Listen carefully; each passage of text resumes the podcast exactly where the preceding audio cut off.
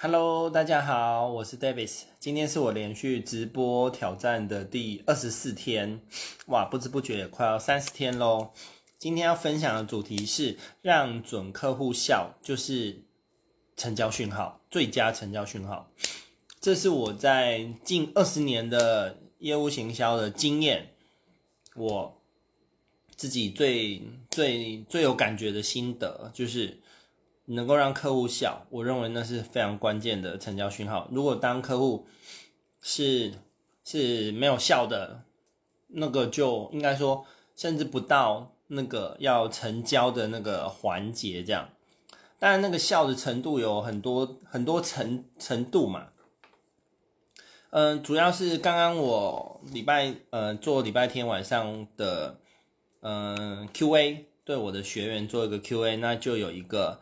呃，业务工作的学员分享说，他本来有一个，嗯，一个准客户，他觉得是百分之一百的。Hello，N 姐姐，Hi，就是他本来是百分之一百的有成交的信心的哦。那后来，但后来他很意外，对方跟对方买了同样的产品，但是他跟别人买，不是跟他买。嗯、我就问他说状况是什么？你们最后的沟通是怎么样？他就说他跟客户最后的沟通就是说，如果你真的要的话，你真的想买的话，我可以帮你争取到最好的价钱，这样。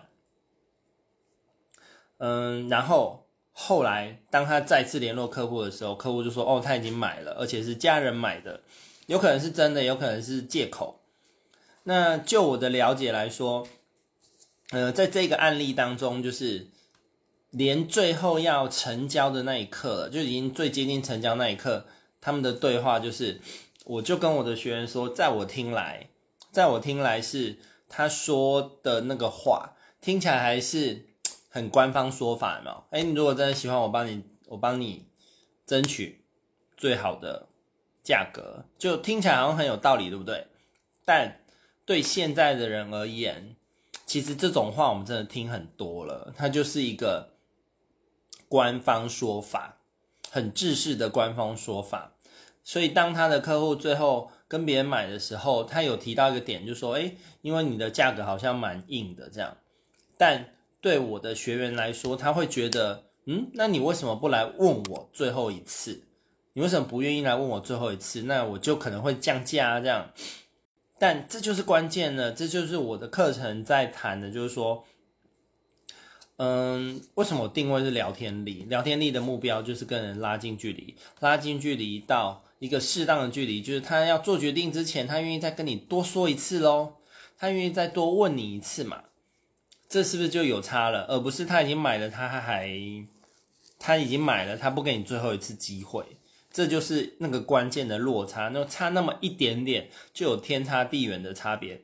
如果跟准客户的关系可以再更近一点点，他很可能在要做决定之前，他愿意跟你提一下，哎，我要买，然后是我家人做决定，有可能这是真的，有可能是假的。但假设他是真的，就是，哎，我的家人他要购买，然后让你知道一下，不好意思，那至少我有，至少你有最后一次的那个机会嘛。我之前在做保险卖保险的时候，嗯、也蛮容易遇到，就是最后是家人，尤其是长辈，他们会帮晚辈做保险的决定，这样，因为加上有很多叔叔伯伯阿姨，他们都在经营保险，所以蛮有可能他会跟自己的呃叔叔伯伯阿姨买嘛。但如果他在购买前，他愿意跟我谈。让我先知道这件事，那是不是就有机会这样？所以之前我也蛮遇到蛮多这样子的状况的。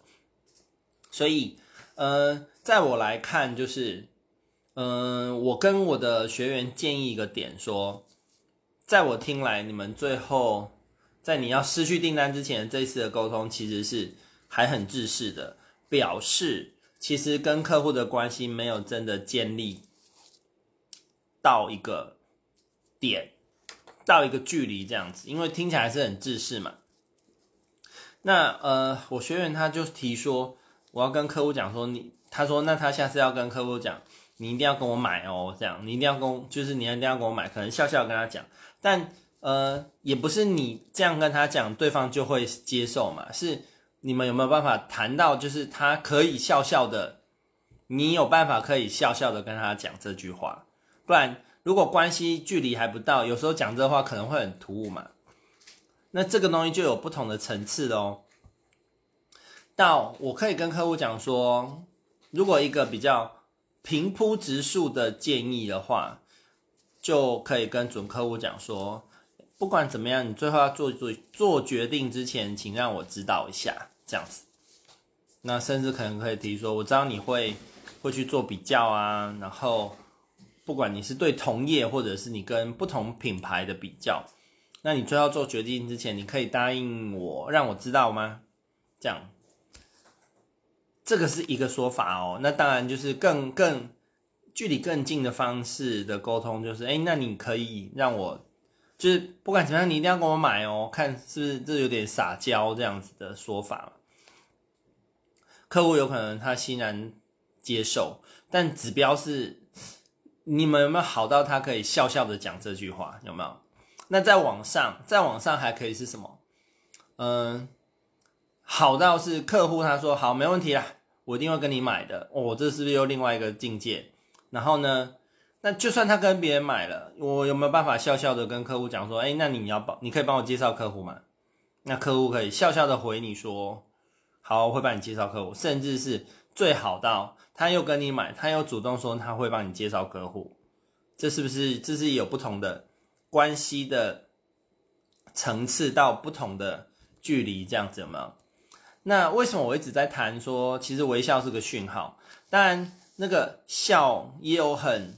很假笑有没有？那当然就是要去判断啊，有那种很假不怀好意的笑这样，但呃一般的那种笑是是感受得出来的。我先我谈的这不是那种很刻意的假笑哦，有一个角度就是说，因为人的情绪在就是在你能够是开心的情绪以上，这样开心能够笑的以上的情绪有非常多的层次。有谦虚保守啊，有满意啊，有热忱啊，有有甚至说哎游戏什么东西都是好玩的游戏，这都有很多层次。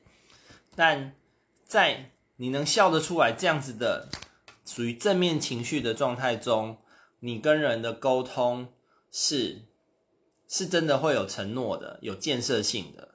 但如果是还笑不出来的时候，你们谈的东西。原则上是很难真的有共识，然后那样子的承诺也不会是真的有效用的。所以为什么笑不笑得出来是一个蛮重要的指标？你笑出来，笑着答应都有可能跳票，因为没有百分之百的。但是至少他笑着答应你这个东西的这个承诺的比例，就是可信度就是相对是高的。那如果都还笑不出来，如果都还只是。只能讲很制式的、很制式的官方说法的时候，那你跟客户之间的关系是等于完全没有建立。